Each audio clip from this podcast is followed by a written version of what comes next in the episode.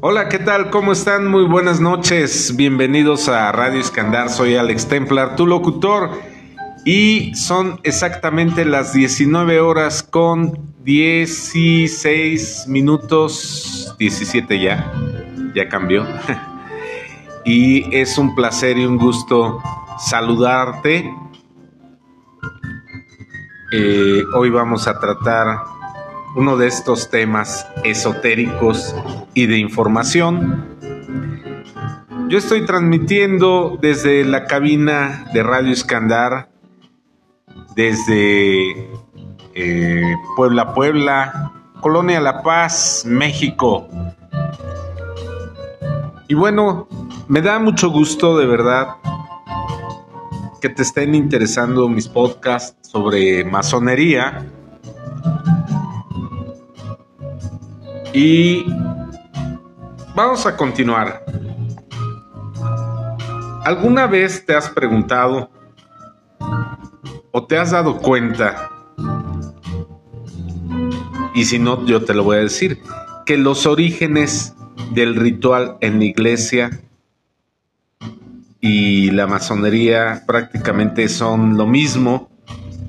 De hecho, la iglesia eh, digámoslo así coloquialmente, copió los rituales de los masones,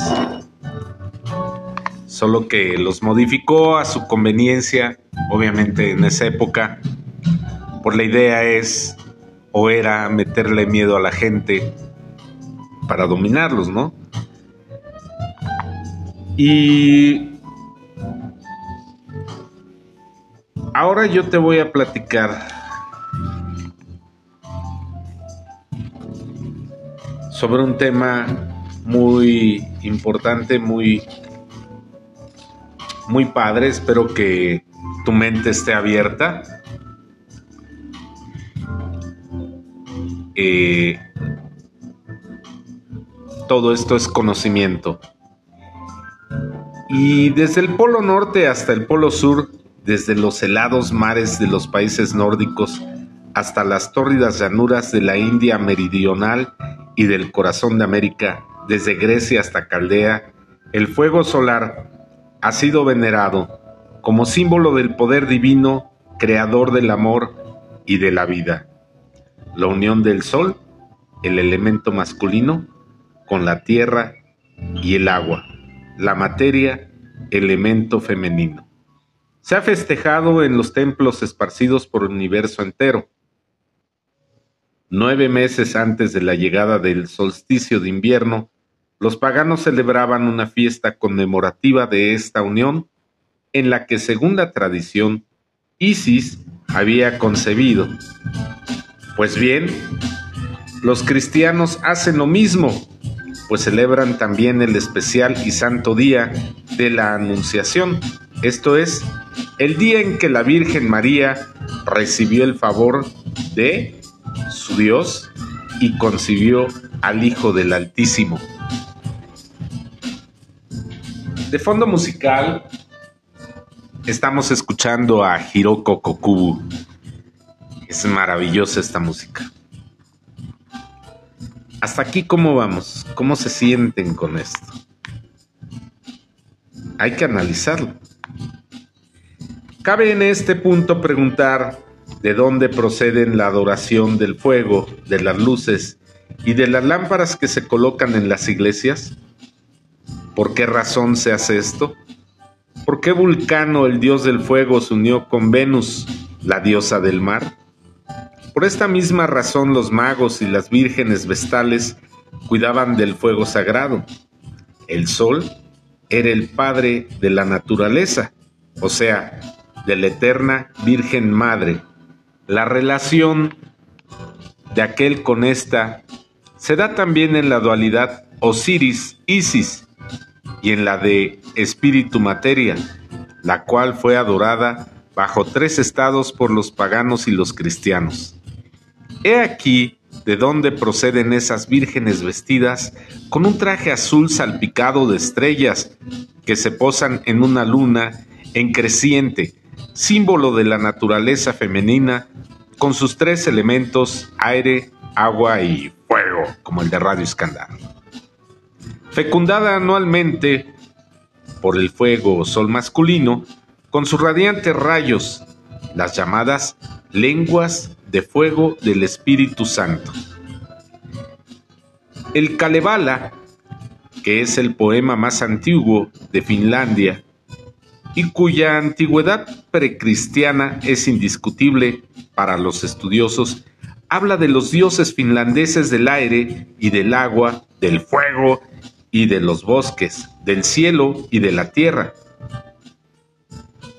Esto lo puedes encontrar en Rume. Es el eh, Rume L, es el volumen 2, traducido magisterialmente al inglés por J.M. Crawford.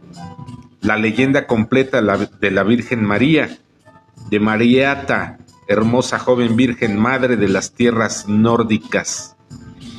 Asimismo, Uko, el gran espíritu que moraba en Yumala, el cielo o paraíso, eligió a la Virgen Mariata para que le sirviera de vehículo y encarnada, encarnara por su medio en forma de hombre Dios.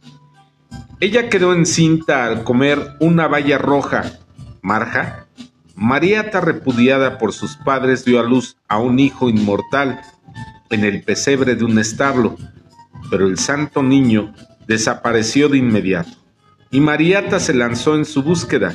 Le preguntó a una estrella, la estrella guía de los países nórdicos, ¿dónde se ocultaba el santo niño? Pero ésta le espetó, aunque lo supiera, no te lo diría, porque tu hijo fue quien me creó en el frío para que brillase eternamente. Y la estrella no le dijo nada a la Virgen. La luna tampoco consintió en ayudarle, argumentando que el hijo de Mariata la había creado, dejándola en el extenso cielo. Le dijo, aquí me dejó para que durante la noche vagase en completa soledad por las tinieblas y luciera para bien ajeno. Solo el argentado sol se compadeció de la Virgen Madre y le dijo, Allá, lejos, está el niño adorado. Ahí reposa tu santo Hijo durmiendo oculto con agua hasta la cintura entre cañas y juncos. Y Mariata se llevó al santo niño a su casa. Así, mientras que ella le llama Flor, otros le dicen hijo del dolor. Habría que preguntarse, entonces, si no nos encontramos acaso ante una leyenda post-cristiana.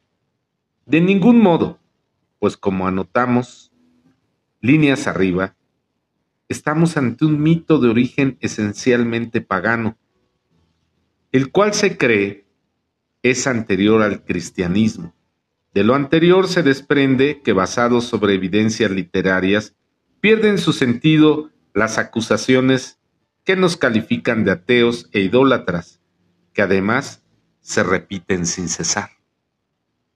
Y a propósito de tales, tales calificativos, el término idolatría es de origen cristiano. Pues se sabe que este fue aplicado por los nazarenos remotos durante los dos primeros siglos de nuestra era y en la primera mitad del tercero, a las naciones cuyos habitantes acudían a iglesias, templos y veneraban estatuas e imágenes, porque los primeros cristianos no tenían ni templos, ni estatuas, ni adoraban imágenes, prácticas que aborrecían en extremo. En suma, el término idólatras podría aplicarse con más propiedad a nuestros acusadores y no a nosotros. Tal y como lo demostraremos en esta eh, plática, en esta charla, el católico que coloca madonas en cada esquina y fabrica estatuas de Cristo de ángeles, incluso de santos y papas, no puede, por lo tanto, acusar de idólatras a hindúes o budistas. Más adelante, en el próximo podcast, te explicaré sobre qué me baso en hacer estas afirmaciones. Espero que este pequeño podcast de 10 minutos y contando sea de tu interés y tu agrado y te lleve por la senda de la duda, de la investigación, del conocimiento. Recuerda que no hay verdad absoluta. Ni lo que yo diga, ni lo que tú creas, ni lo que otros digan es absoluto. Cada quien tiene su verdad. Por eso es importante el estudio, el conocimiento, la búsqueda, la duda. Es importante que pulas tu piedra. Y no te dejes engañar. Hay mucha información y yo te voy a dar algo. Quisiera darte toda, pero ni yo mismo la sé. Soy Alex Templar, tu locutor, y ha sido un placer estar contigo y con todos ustedes en este maravilloso podcast. En este día, en este 23 del 03 del 23. Muchas gracias, soy Alex Templar, tu locutor, transmito en vivo desde la cabina de Radio Escandar, Colonia La Paz, Puebla, Puebla, México. Gracias, que tu cuerpo, tu mente, tu alma y tu espíritu descansen en paz. Namaste. Fuego.